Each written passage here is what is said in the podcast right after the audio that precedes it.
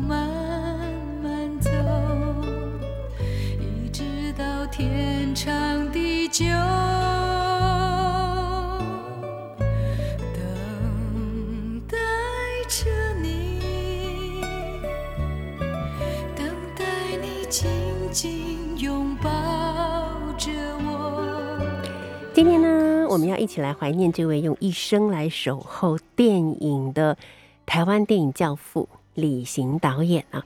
那既然说是来怀念，那么显然就李行导演呢，呃，已经过世了。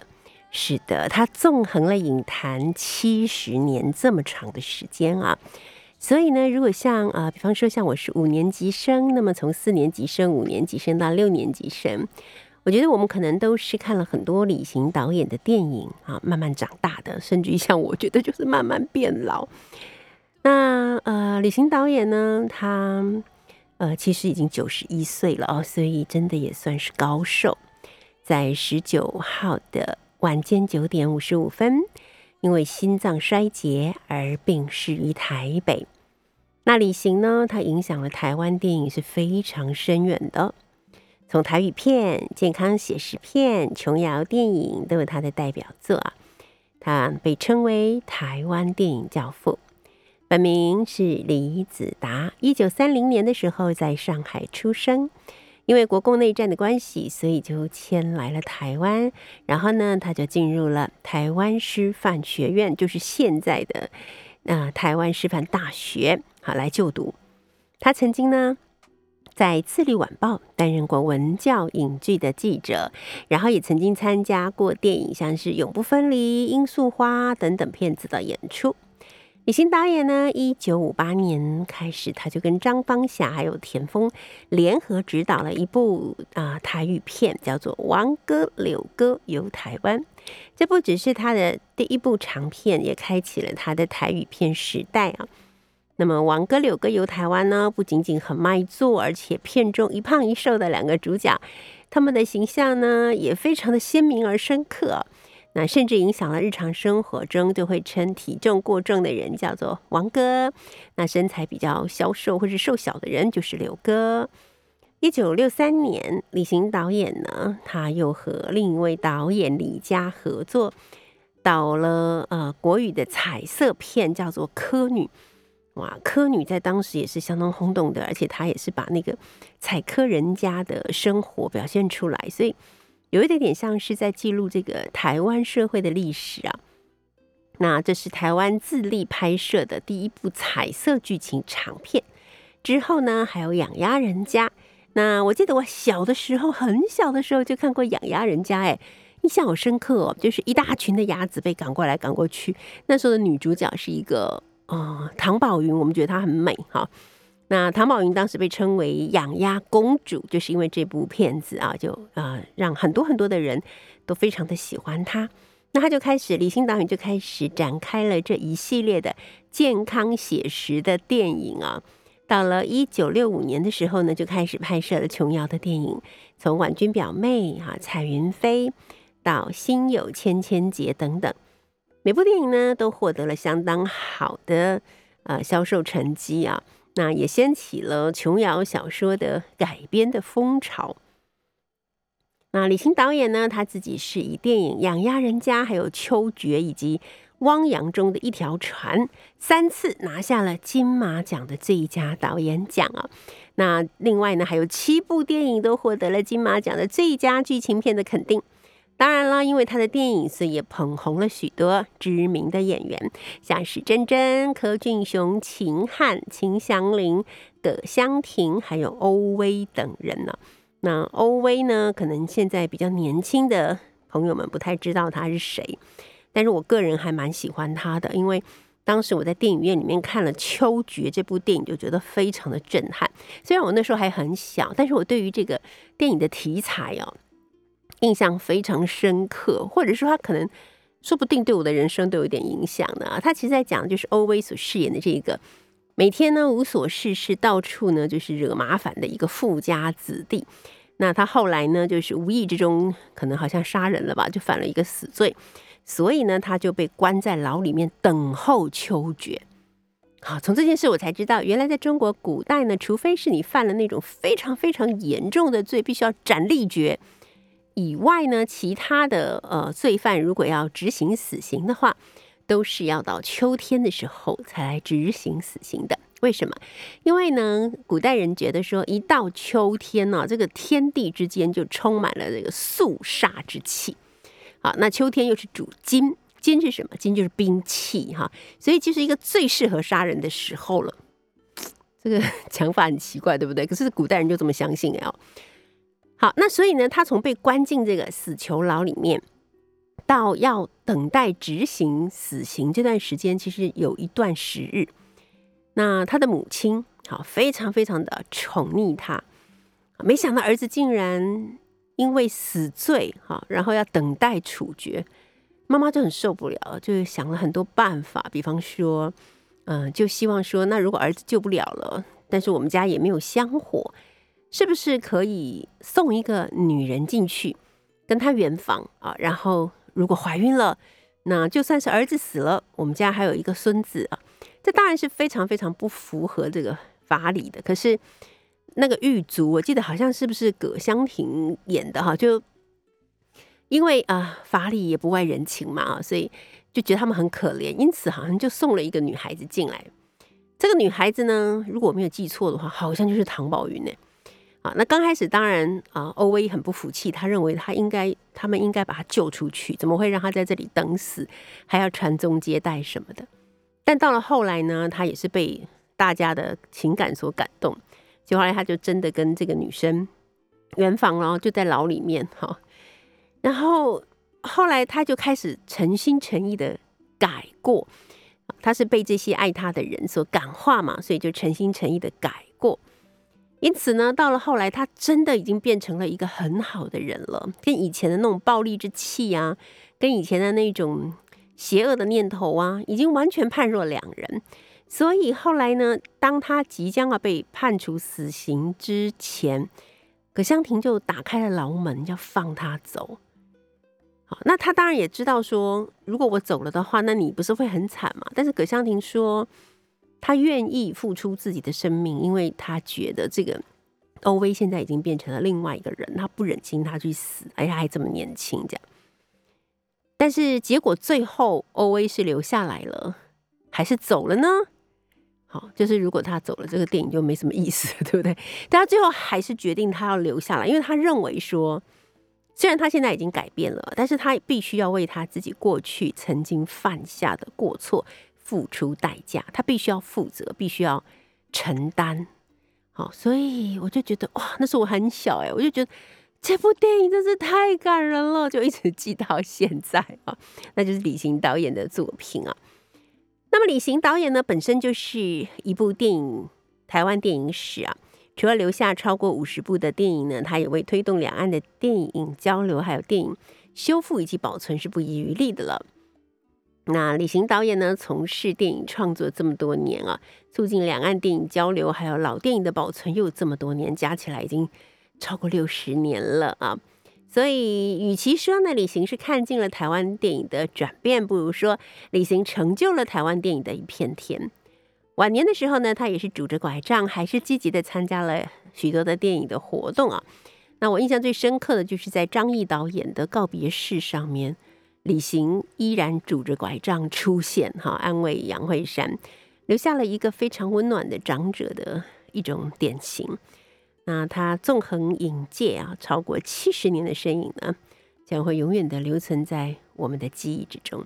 也非常的感谢李行导演，他为台湾的这么多年来的一些生活的轨迹，留下了许多动人而闪亮的时刻，并且丰富了我们这一代人的成长。应该不是这一代人，是我们好几代人的成长。谢谢李行导演。好，接下来我们来听到这首歌，是魏如萱所演唱的《我的菜》。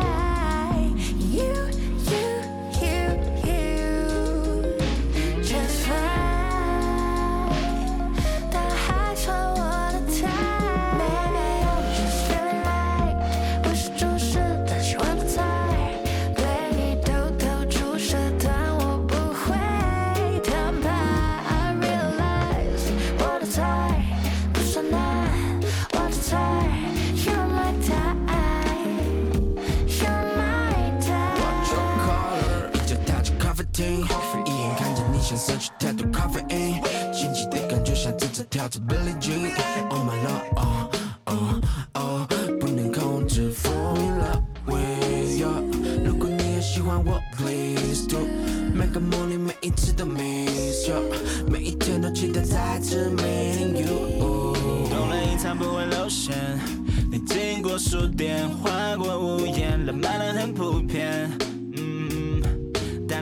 的地方，no rain。Feeling right，我不说，你是菜，也是肉，so so。放下大点梦，最理想的样点你通通都要。希望我可以 be the one，陪你跳舞一整晚。Ooh, yeah 全场最耀眼的 lady，今晚就让我来陪你。Let me take you out tonight，没有什么好去猜。Yeah yeah lady let's take a ride，也许我是你的菜。Yeah 哇，我觉得今天特别的开心哦，因为我呃久违了的老朋友终于可以坐在我的面前，我们可以一起来聊一聊这个话题啊，那就是大家都很熟悉的资深乐评人叶云平云平老师，云平老师好。是曼娟老师好，大家好。啊、有没有觉得这个声音很近？因为之前我们都要用用 Google Meet 或者用连线，对不对？对现在终于我们两个人都可以坐在这个麦克风的前面面对面对。今天要聊的有点不太一样哈，嗯就是这是一个很及时的、很新的呃话题，对不对？对嗯，对今天。要聊的是什么呢？呃，今天要聊金曲奖哦。啊本来今天的节目内容应该还是要延续之前的那个选秀新人潮的，算是最后一次的一个一个整理跟总结啦。那实在是想到说，刚好明天就是金曲奖的颁奖典礼，对，然后呢，那这两年其实不止金曲奖了，各式各样的艺文活动受到疫情的影响，那大家都比较没有心思放在呃除了疫情以外的事情上面。那我也觉得，所以说这两年等于是在呃流行音乐上发片啊，或者说这些努力的音乐人们呢，那那他们能够受到的关注度。可能就没有过去那么高，对那我觉得很可惜。那既然刚好碰到明天金曲奖颁奖典礼，所以想说还是今天来稍微介绍一下今年的我觉得很还不错的一些入围者。嗯，所以我们今天的节目算是一个插播的主题，对对对对对对 对，因为平常我们比较不会这样跟着 这个时事在走。对对我觉得，我觉得云平老师这样特意的安排，也是希望在这个疫情稍微降温的时候，大家可以赶快把目光集中在我们的金曲奖的颁奖典礼，对不对？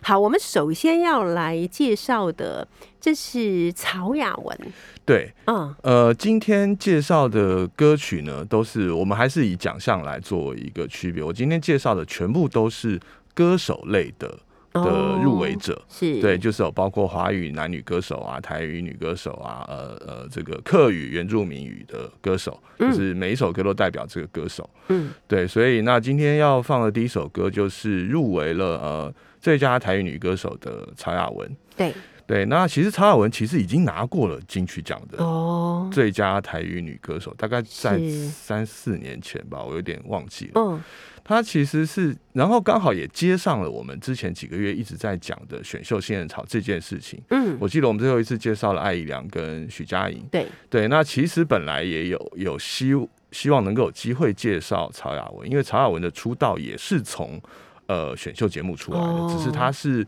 从那种台语的歌唱比赛跟嗯。歌唱的选秀节目出身，他也拿到了冠军，然后就此就有唱片公司注意，然后就发片。是，对，所以他其实是已经一个是差不多蛮算是蛮资深的，他出道大概有十十年以上了，嗯哼，那十年也发了八九张专辑，是，对，所以他其实算是一个发片量很很很多的歌手。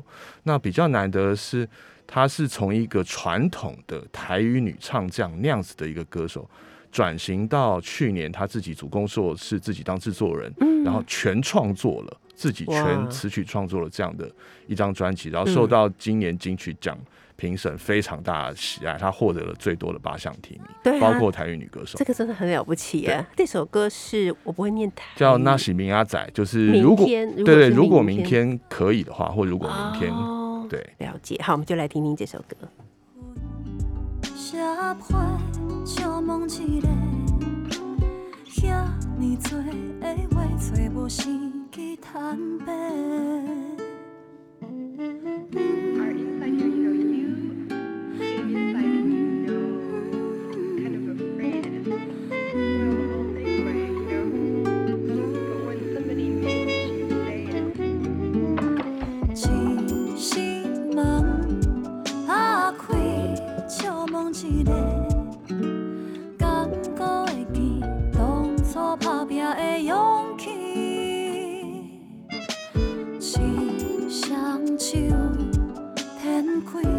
笑问一个，若是累啊，敢有想要放弃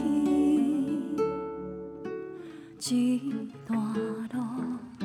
走总，照问一个，有梦着爱对，是你曾经。好，因为时间的关系，所以呢，我们就没有办法诶讨论太久哈。但是我们要马上来讨论到的这一位呢，嗯我相信她也是很多人年少时候心中的女神。苏慧伦，苏慧伦入围了今年的呃最佳华华语语女歌手奖手，这是她第一次吗？对，呃哇，苏慧伦出道三十年，从来跟金曲奖一点关系都没有。对，这不是太奇妙了吗？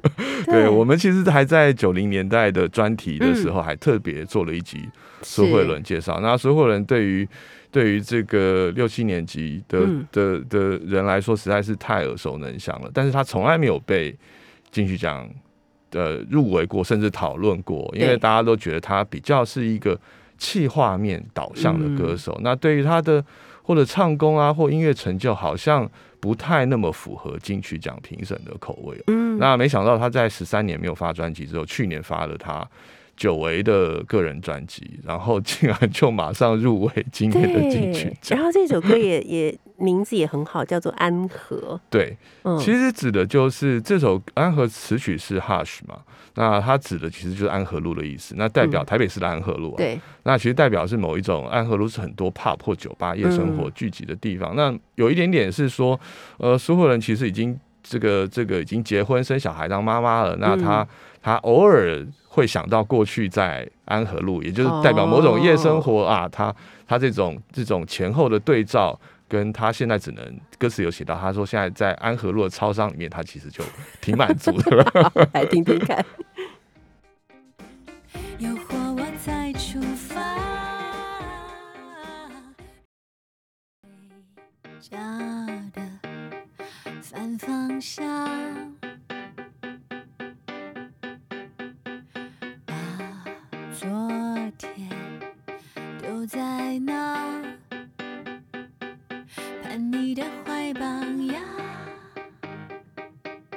唤醒不想打烊。和平东操场不见底的晚上，嗯，小剧场发着光，戏弄我的好，刚才来不及听苏慧伦，苏慧伦的歌声，哎、老师，你有没有觉得他歌声跟以前不太一样？对，这个就是说，因为为什么我们刚才谈到苏慧伦三十年来都跟金曲奖无缘啊？因为对，所谓金曲奖当然有他自己的评审口味啦。那那苏慧伦比较不被传统的的听众或者是这些评审老师认为他是一个所谓的唱将，嗯，或者说啊他声音有多么多么厉害啊，或多么多么好，所以他可能就跟这样子的奖项比较无缘啊。但是我个人认为，比如说，呃，听众朋友有机会去听听他去年的这张《面面》专辑的话，听到他里面唱歌，我可以这么说，我觉得他现在是很会唱歌。嗯，所以很会唱歌的意思不是说他声音变好了或什么，他很会利用他现在可能已经进入中年阶段的那个优势，他的口气跟他的咬字，他很会运用自己的声音去恰如其分地去诠释出歌曲的情绪。对，这个有时候是在你年轻的时候，哇，你不管你声音可以飙多高或怎么样，你是你是不懂得那个情感的掌握的成熟度。对，那我相信是金曲奖的评审可能是听到了这样子的一个，就是说你你说苏慧伦声音还是要多好，可能也没有，但是他嗯真的、这张专辑里面他真的很会唱歌，我只能这对。么说，我刚听对。几句，我就觉得他的歌里面有一种很强烈的抒情感，是。就他可以把他要表达的情感很清楚的把它表达出来。对，而且他就是整个人状态就很很轻松，嗯很放松，嗯嗯对。他没有要刻意怎么样展现他的唱功或声音是什么的，他就是。是诠释他那个歌曲的情绪，这样。嗯，我忍不住偷偷想问一下，是。从曹雅文到苏慧伦，那嗯。其实入围的歌手很多哈，为什么？为什么我们云平老师特别选他们我？我刚才就想要讲，一直没机会讲，说今天 今天选的这些介绍这些入围者呢，不代表我预测他们会得奖。对对对，那只是纯粹是我个人比较喜欢的一些面嗯向。那这我个人喜欢的面相跟。跟金曲奖的这个可能会得奖的几率一点关系都没有，因为因为我我自己也当过金曲奖评审，我大概知道那个他们有自己的一套标准跟口味哦，嗯所以我其实今天没有去想这件事情。好，但如果明天刚好的话，也挺好的哦。是不是？应该是心里挺开心的。是好，接下来介绍这个是一个在我们木栅长大的孩子啊。是，那呃，我也是最近这两年才注意到瘦子，嗯，尤其是他又拍了一些广告，是我就觉得他整个人看起来很有型。对。嗯那我觉得真的是有一些歌手，呃，其实包括今天查尔文、苏克人到瘦子，他们都是他们其实都是出道很久的，包括瘦子。那虽然大家都知道他们顽童 MJ 一六这个三人的 hip hop 团体已经很红了，但是嗯顽童其实是已经出道十几年的的 hip hop 团体哦。那他们大概到最近五六年、六七年才真的是大红特红哦。那跟那个张震岳跟热狗组成兄弟本色啊，开小巨蛋演唱会等等的。对，那瘦子在去年单飞出了个人专辑，哇，获得反应也非常非常好。嗯，对，但是他们其实真的不是新人了。对，那个瘦子都三十多岁了，真的，嗯对对对，那真的是我觉得很棒，就是说这些出道很久的创作人，他们一直在他们的音乐生命中有不同阶段的突破，嗯，跟去创作，每个人都越走越回去做自己，去去把比较真实的自己表达出来。是也用一种更舒服的方式在创作音乐，这个是在其实今天介绍的这几这些歌里面都会有这些特色。嗯，所以我们呃知道瘦子他是入围了今年的就是年华语男歌手，的对华语男歌手奖，他第一次单飞出来制作自己的专辑，然后就有了这样的入围。是呃，我之所以特别要介绍瘦子，当然嗯我喜欢这张专辑。第二个也是要再讲一个现象，就是说，其实呃，瘦子是做 hip hop 的嘛，对，传统的金曲奖是很难会有让 hip hop 的。他说：“哎、这你你在 hip hop 说唱，你这是在唱歌吗？嗯啊，你的歌喉很好吗？嗯这是传统金曲奖或传统奖项思维。但是自从前年开始，呃，听众朋友应该还记得，利友王拿到了金曲奖的最佳国语男歌手，那他叫国语男歌手。我认为这个事情就已经开始完全打破了，嗯的新时代、新思维开始出现。那今年的华语男歌手里面，除了瘦子，还有蛋宝也入围啊华语男歌手，他们都是做 hip hop。对，我甚至可以更大胆预测，未来的金曲奖大概每一年的男歌手，恐怕都会有做嘻哈音乐类型的歌手入围，啊因为嘻哈音乐已经是新年轻新时代不可挡的一个音乐潮流。金曲奖终于跟上了？是是，没错，好，那这一首歌叫做《伯父》，对。嗯，伯父的意思就是伯父就是他女朋友的爸爸，哦，伯父了解了对，他就在说嗯伯父非常不喜欢我，对，因为他觉得我做音乐没出息。嗯他说这个世界上不可能有比他更爱他女儿的人，感觉很可爱啊。对对，我觉得蛮好趣，蛮好玩一首好。，我们就来听听这首瘦子所演唱的《伯父》。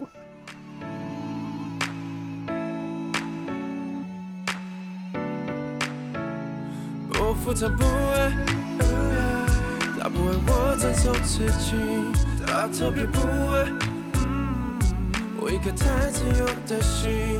伯父他不爱，做的音乐没出息。伯父他不爱我所有的理由，希望抢走他的 baby。希望不太懂事是我太急迫，你别花家里的钱，以后你都还我。伯父不太希望我又抢了他工作，他说没有奶奶爱他女儿比他多。抱歉，我们今天晚上玩到三更半夜，My bad，聊了时间容易忘记时间。Always，我是该让他的家里多点。伯父不喜欢我叫他宝贝女儿有泪，伯父他不喜欢坏的男生，他不知道他的女儿品味独特，讨厌我的工作，我的出身，没有好的学历，家世显赫。伯父他不喜欢坏的男生，他不知道他的女儿品味独特，讨厌我的工作，我的出身，没有好的学历，家世显赫。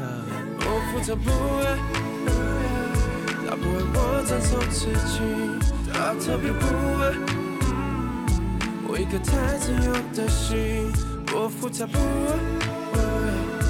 做音乐没出息，伯父他不爱我所有的理由，希望抢走他的 baby girl。若是伯父期望有着不同立场，我从小证明自己不用被体谅，在我来的地方，有个这样的臂膀，我带着我的父母全村的希望。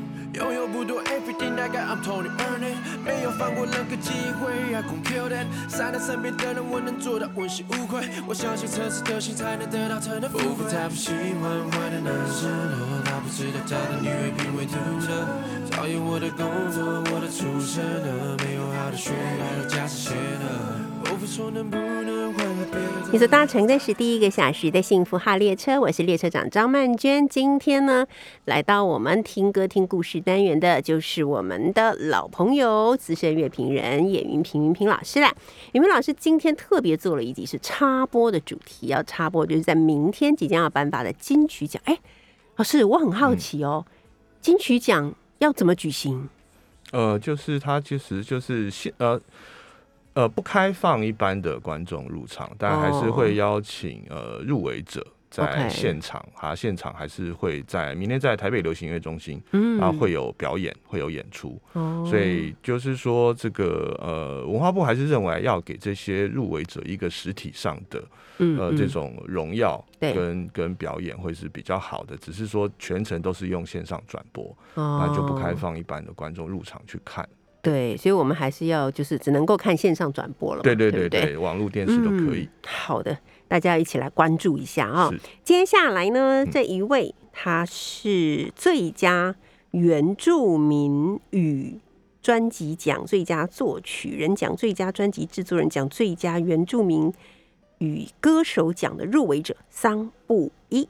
对，呃，桑布伊今年在金曲奖的提名的呃这个呃呃提名的数目呢，跟我们第一首放的曹雅文是一样的，他们一共都入围八项，是今年提名最多的。嗯，那桑布伊其实也是一个在呃原住民与呃歌唱耕耘很久的，那他其实到去年为止一共发过三张专辑，是每出一张就拿下当年的原著一个首奖，我们就看看明天他会不会继续 三连霸哦。嗯对，那桑布伊是来自于台东的呃卑南族的知本部落。哦，那如果说这个听众朋友有有跟上这一周最热门的影视文化议题斯卡罗呢，就会知道，嗯 斯卡罗这个名词呢，指的就是从台东卑南族南下屏东去去呃统治卑南族已经台湾化的卑南族人。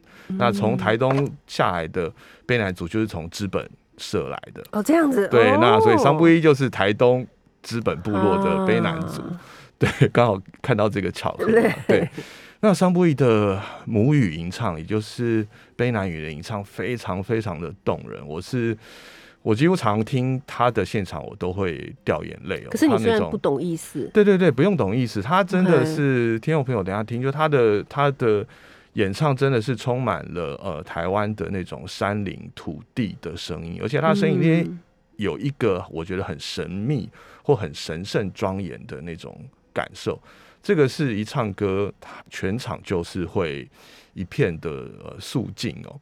我曾经有一个机会跟桑布伊在一个很特别的地方，我跟他在俄罗斯，对我在俄罗斯的一个演唱会，我看他现场演出，下面都是俄俄罗斯的青少年。对，桑布也没有乐器，他就站上去一个人，穿着原住民的传统服饰，然后开口唱歌，底下一片安静，每个人都眼睁睁看着台上。天哦，我那时候眼泪就流下来，真的很就是对，这是很难、很难嗯说那是什么感觉了。对，所以很难说。那桑布伊今天要介绍桑布伊这首歌叫做《拥抱》，嗯它的意思也是很简单，其实就是呃，他认为呃，自然跟土地是不会选择住在上面的人的。嗯，就像呃，我刚才讲到斯卡罗，斯卡罗的嗯的有一句台词说，土地是不会拒绝任何种子的。嗯他讲的是土地，不管你是来殖民的、来掠夺的，其实对土地都会拥抱你。是对，那是最自然，这就是永远是我们自己的母亲。 OK，对好，我们就来听这首歌。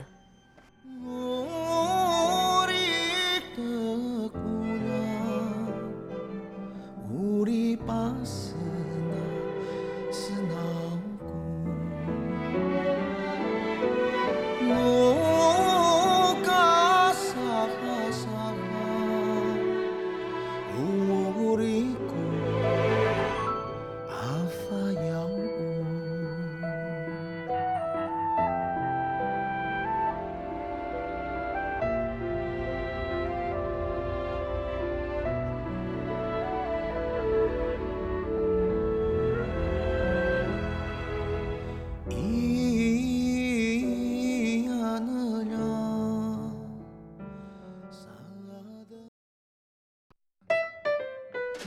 明天哦，星期六的晚上呢，金曲奖就要举办颁奖典礼了、这个一年一度的盛事呢，我们在今天啊，先给大家补个课吧。我们邀请到的是资深乐评人叶云平平老师啊，那来跟我们聊一聊第三十二届金曲奖之中呢，有哪一些特别值得注意的好声音啊？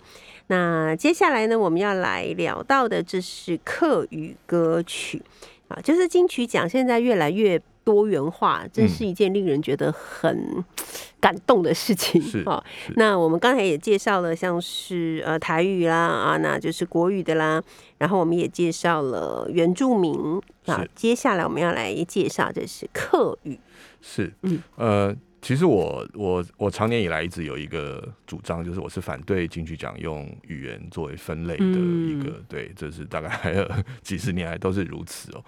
那因为我认为，呃，在给奖的奖项上用语言去做分类是有一点无聊的事情。当然我知道为什么会这样做，因为有一些政治跟早期早年有点希望保护弱势族群的这样子的一个做法。对，但是我我认为现在其实大家听音乐，其实不用太去在乎它到底唱的是什么。嗯，呃，语言呃，并不是说不用在乎，就是说不要把它当成一个呃呃，你你不想去听的门槛。因为我遇到非常多人都说啊，原住民语，然后客语、台语，我都听不懂听不懂哦，我不想听啊。可是我想问，哎、那你有你有喜欢的法国歌手吗？嗯你有喜欢的英文跟日文歌手吗？哎、嗯嗯那他们的你唱你都听得懂哦。哎、对啊，你听到一首日文歌，哦，日剧主题曲超好听的，哎、那你听得懂他在唱什么？还有韩听剧不，对，听不懂啊。嗯没有，就是一个他的语言，他有时候你就算听不懂他，你还是可以接收到他的意思，跟你那个音乐的本身整体上给你的感觉是对，蛮重要的。所以其实呃，我也是用基于这样的心情来介绍原住民台语、客语，或甚至是任何任何语言的。嗯对，那你听得懂，你当然可以去研究他们的语言；你听不懂没关系啊，你就听整体的感觉，你觉得好听就好听，那不好听再说。对，对没错。好，那我觉得这个嗯，云平老师的想法很好，可是我认为想要真的达到这一天，恐怕还要有一段漫漫长的时是间，对不对？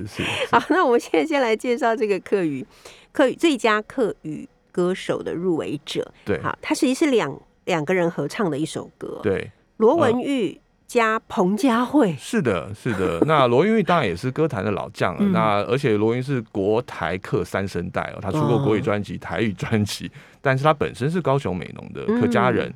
那他去年做他的客语专辑，那呃比较特别的是他找来了呃也是金曲的歌后彭佳慧哦，来男女对唱一首客语的情歌。对，那呃，彭佳慧其实是屏东六堆的客家人，但是他从来没有开口唱过自己的母语歌、哦，没有这个印象，哦。没错，所以这个合作很特别，这是一首 嗯非常可爱、非常 sweet 的一个一个很轻柔的情歌，很好听。嗯，然后他的名那个这首歌的名字叫做《你的名字像一首诗》对哦，这个 这个实在太甜了。对，其实就听听看那个像客客家话在这样子的很、很轻柔可爱的流行音乐中表现出来是什么样的感觉。嗯，好，我们一起来听听这首歌。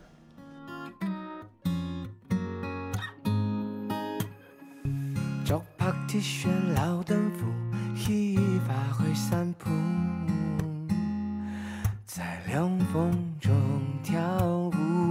不言落下了太阳，打乱了脚步。哦，心跳在加速，边疯疯狂的你，爱点点看电影，想爱过。娘给娘也唱一首诗，爱从思念比你钟情，本创造灵感宝贝。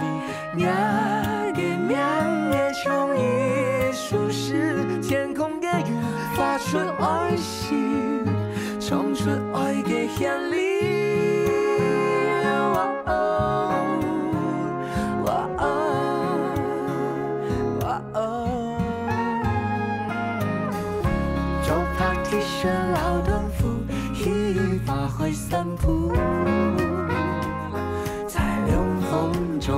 跳舞，忽然落下了太陽，打乱了脚步，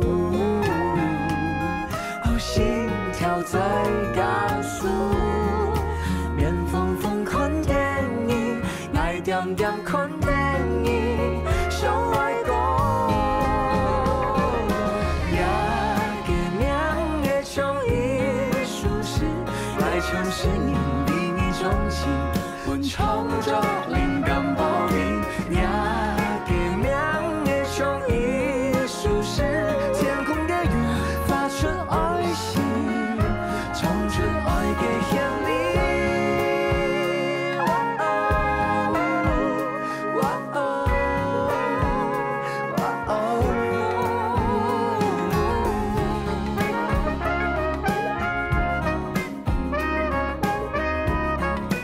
在听这首歌的时候，竟然觉得怎么自己好像听得懂一点客语的感觉，是啊什么在风中跳舞什么，对不对？是是没错，真的很奇妙哦。其实会嗯写歌的人，他其实真的，呃，他会即使对方听不懂你的语言，嗯他的意思是可以让你传达到的。对这个就是功力所在。是，而 且他们两个人在演唱的时候，我觉得好像彭佳慧是不知道为什么哎、我会觉得好像彭佳慧是去陪衬罗文玉，而让他的声音可以更清楚被听到。是，本来这个当然这这就是罗文玉的专辑，对那他当然是，而且你的名字像一首诗，这个本来就是有点男生嗯在对女生告白或称赞女生这样子的一个一个，所以男生当然还是主 key 啦。嗯，那彭佳慧比较是，这比较算是一个呃罗罗文玉 featuring 这个呃彭佳慧这样子的一个合作状况。嗯，了解。好的，我们听完了这个客语的呃最佳呃入围最佳客语歌手的罗文玉的歌之后呢，今天呢在我们的节目中最后一首歌，请问一下云平老师，嗯。你要介绍的是谁的呃什么歌呢？对，我要介绍呃入围新人奖的其中一个女生，她的名字叫 White，就就是各位就把它想象成是那个英文白色的 White，、嗯，但是它在文字上的写法上是呃一个这个英文符号的问号，是然后后面加上 T E 哦，嗯那问号的英文就是坏嘛，所以念起来就是坏，这是这个现在年轻人的一个 很特别哦。对对很很特别的名字的标记方式啦。嗯，对，那 White 呢？他在那我们中文很多人也叫他坏特了。坏特，对，嗯那坏很有趣啦，他就是一个永远戴着一个帽子，或者是他各用各种方式，他不让自己的脸露出来的啊一个女歌手。对，然后她嗯在现场演唱也是这样哦、哦，对，嗯那引起在去年引起蛮大的回响跟注意。那主要是第一个，她的行销呃装扮方式很特别之外，最重要的是她的声音非常非常的迷人，嗯那一种很磁性的、很慵懒的爵士女生的唱腔，哇，那个一开口就是真的会让人大家吓到。一个这么年轻的女生哈，却有一个很磁性、很慵懒的老灵魂的嗓音哦。然后呢，呃呃，White 的歌当然就是比较偏爵士乐的方面，但是语言的使用上就更有更有趣。我们今天介绍了台语、华语、客语、原住民语，嗯那我们等一下听的这首歌，歌名叫做《谁啊谁》，就是呃呃呃，歌名是台语的意思啦，就谁来谁去嘛，逛来逛去，走来走去的意思，谁啊谁。但但是呢，它这个歌里面呢，它就是台语、英文、呃呃华语三种语言交替。所以其实，在现在真正的年轻音乐人或创作人的心里面，其实语言真的没那么嗯要紧。你说这是一首什么？这是台语歌吗？还是国语歌？还是什么什么？它最为不重要。不重要，嗯，重要是，而且他的生活环境本来就是充斥着各式各样的语言的多元文化，他就很自然的把它表达出来而已。甚至他这个台语歌的歌名，他都不用这个中文表达，嗯他直接是用这个罗马拼音拼出来就好了。嗯他说。其实没关系，就是你你你感觉你有你有感觉到我要传达那个感觉就好了。那嗯你是不是哎、你是不是懂这个歌名？或我觉得对于现在年轻人没那么重要。嗯，OK，好，我们现在就来听听这个坏特所演唱的，他也入围了最佳新人奖哈。这首歌是谁啊谁啊？我现在真的很好奇，我希望明天赶快来，我要把这一份 round down 留起来，明天要对一下 林老不要师。这样全部杠估，也我很就表示说哇，嗨哎、我离主流好远。好的，今天非常谢谢云平老师，很开心我们终于可以面对面的一起来聊聊是是是，音非常乐。开心。是，期待下个月我们还是可以继续面对面。谢谢你，谢谢谢好的，我们休息一下呢，待会儿要进行的是第二个小时的幸福号列车，我们一会儿见。不停使唤，脑袋一片空白。Same life, boring work, same people. There's shady things that annoy you, fuck them all. 烦恼，我怀念不伪装的微笑，怀念犯错总有人教，怀念每个唠叨每个拥抱。我 say I say，学会当机。我 say I say，tryna make them love me。